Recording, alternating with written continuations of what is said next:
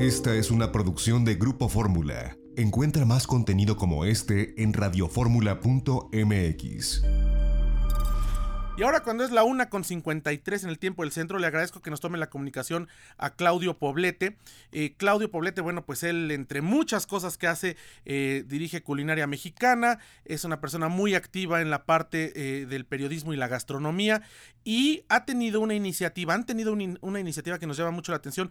Claudio, gracias por tomarnos la comunicación. Cuéntanos de estos bonos a los restaurantes para también como consumidores tratar de soslayar esta crisis la que está enfrentado este sector restaurantero que es uno de los más vulnerables.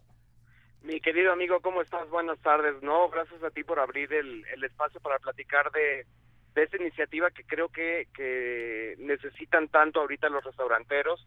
Y no solamente te diría que los restauranteros, yo creo que toda la industria de la hospitalidad este, está siendo muy golpeada. Ahorita oía este, lo que platicaban este, de esta parte también de los tours, ¿no? Este, de los tours este, los hoteles, los restaurantes, pues la verdad es que es una industria que va a estar muy golpeada en estos días, en estas semanas, este, y todavía con la incertidumbre de, no saber cuándo termina. Entonces, lo que ideamos desde la plataforma de culinaria fue eh, hacer un programa en el cual nosotros fungiéramos como asesores un poquito en finanzas y en mercadotecnia para los restaurantes ante esta contingencia. Te explico lo que hicimos fue una campaña que se llama Salvemos Restaurante, los bonos gastronómicos, en la cual animamos a los restauranteros a no quedarse de brazos cruzados y decir, bueno, pues ya cerré por la falta de comensales y ya, ah, pues hasta ahí llegamos y vamos a ver cuándo volvemos a abrir y pues a ver si nos alcanza el dinero para sobrevivir. Entonces, eh, lo que hicimos fue un llamado a la acción social para que la gente se organizara y se organizara una pequeña campaña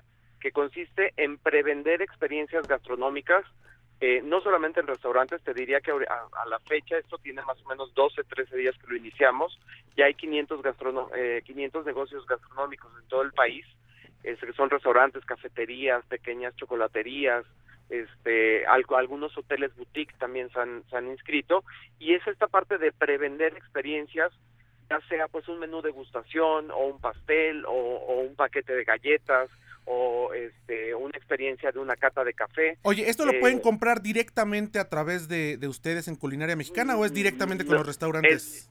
Es, directamente con los restaurantes. Lo que también quisimos es, es ya hacer este llamado a la acción social directa eh, y que regresemos a esta ayuda cuando tú este, no teníamos estos maravillosos implementos de redes sociales o de plataformas este o de aplicaciones eh, celulares cuando este ahora ya puedes pagar todo en línea pero pues no había tiempo la verdad y ahora será directo.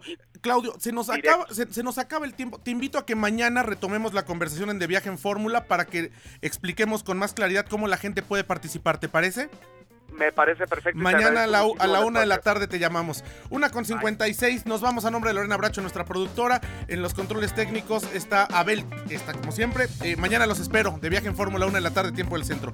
Quédense las frecuencias del Grupo Fórmula. Pásenla bien.